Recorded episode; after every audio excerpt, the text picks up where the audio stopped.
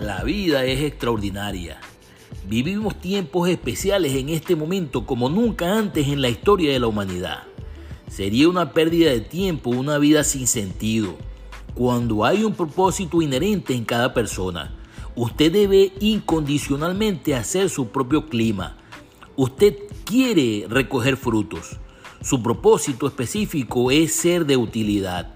Dios no hace personas extra. Dios no hace personas desechables de nadie. Nadie viene a este mundo sin una razón. Todo tiene un sentido inherente, un propósito único. Su objetivo es encontrar su misión en la vida. No desmaye ante la adversidad. Hágase una roca.